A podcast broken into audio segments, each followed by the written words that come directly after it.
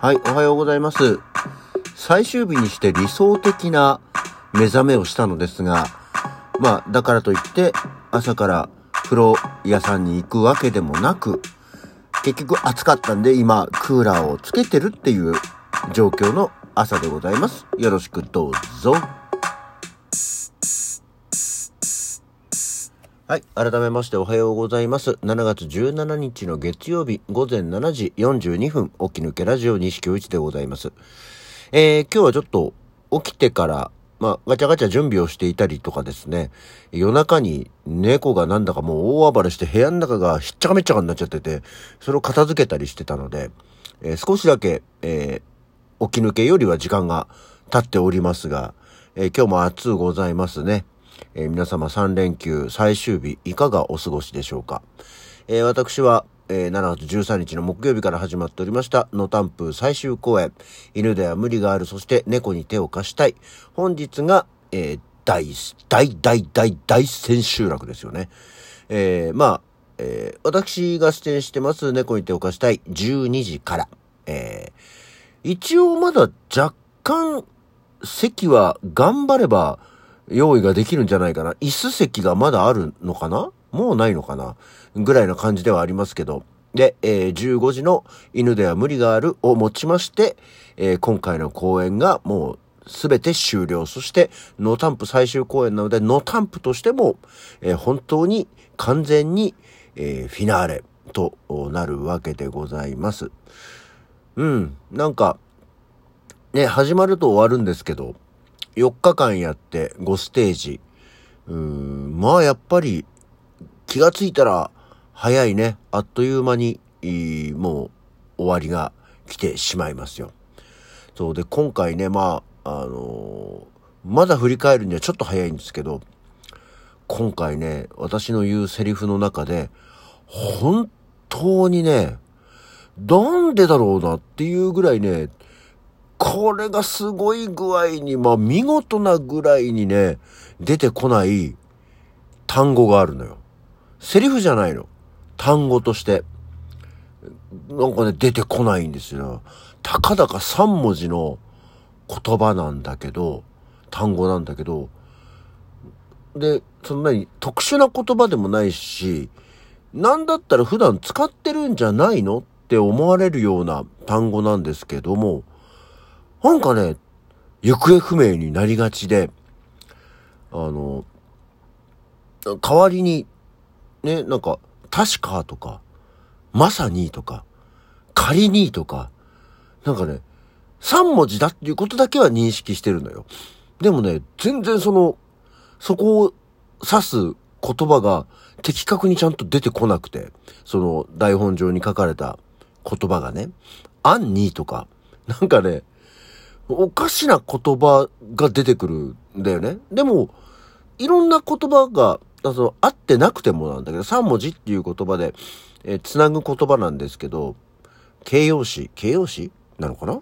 なんだけど、本当に的確、もう見事にその言葉だけが出てこなくて。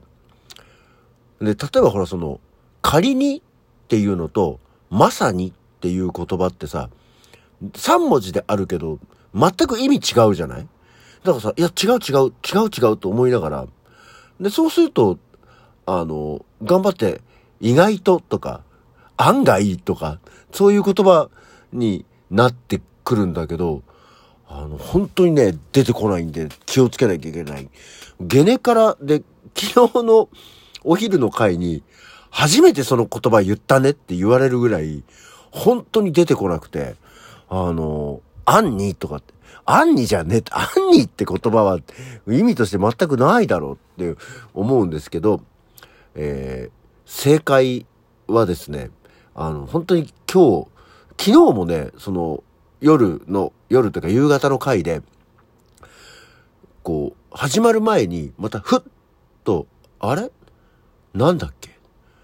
全然わかんない。あれ？なんだっけ？全く出てこないと思って。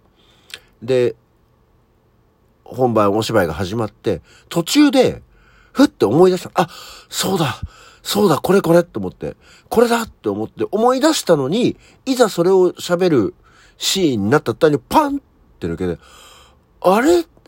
何だったっけ？みたいな。なんかとにかくその単語が身についてないんだよね。すごく怖くて。なんか、え、そういうのっていうのも一つ、老化現象の一つだったりするのかしらと思ったりするぐらい、えー、私はあるシーンのある本当に3文字の単語に翻弄されてる。えー、今回、今日がね、本当大千秋楽なので、今日ぐらいは言ってあげないと、その言葉もかわいそうって思っているんですよ。普段から俺それ喋ってないのかなその言葉を使ってないのかなって思いながら、すごくだから、全然もふ、あの、一般的な言葉なので、なんでそれが、言葉を知らないわけじゃないんだよ。使ってないことでもないと思うんだけど、なぜか、身につかないっていうか、パッと出てくる単語の中に入ってないんだよね。それがちょっとね、恐ろしいなと思っておりますけど、今日、最後の最後は出してあげたい供養のためにもと思っております。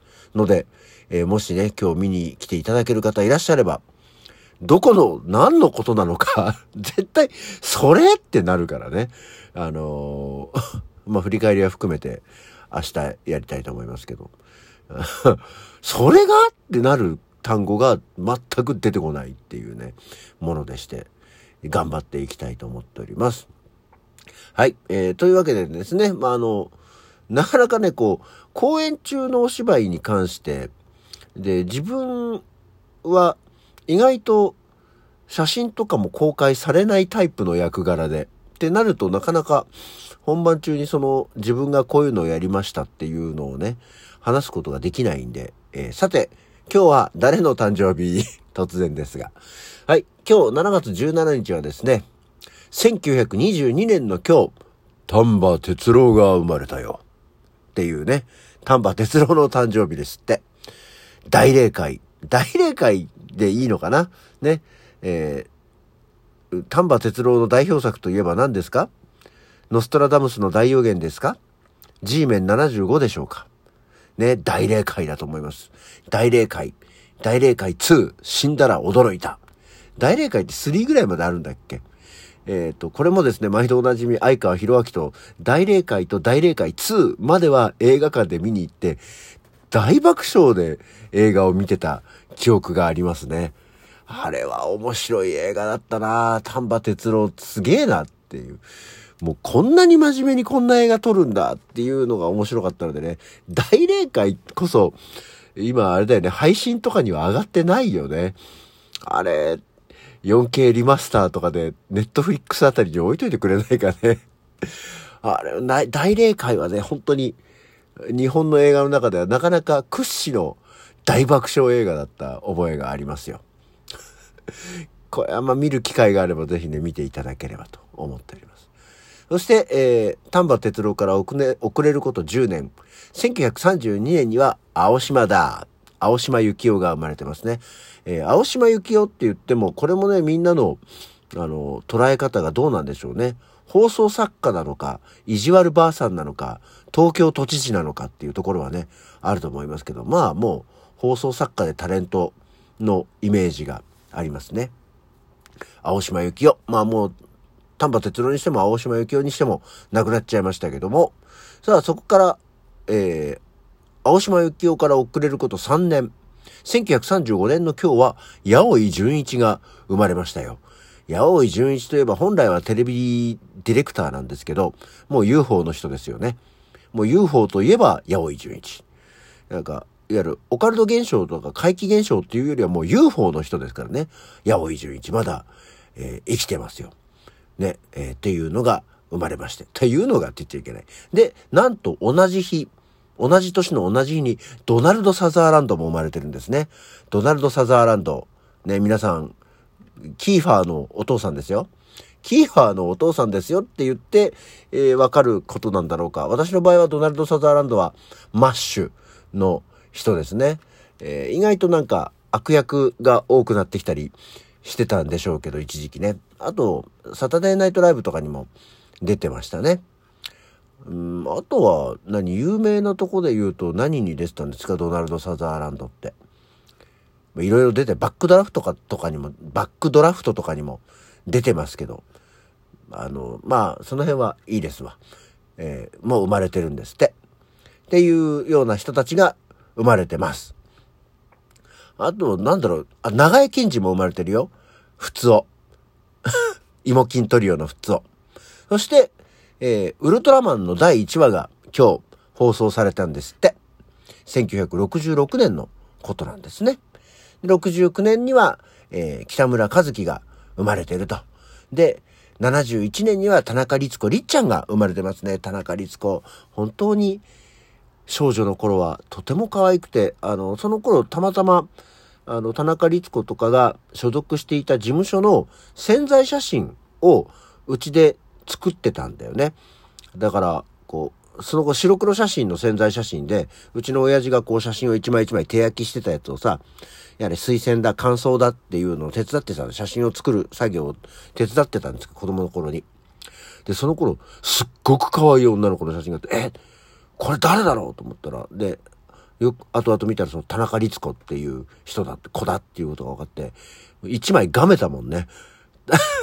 当時のその、デビューしたてぐらいの頃かな、田中律子の写真をがめた記憶があるぐらい可愛い女の子がいましたね。今も元気に、えー、活動してらっしゃいますけど。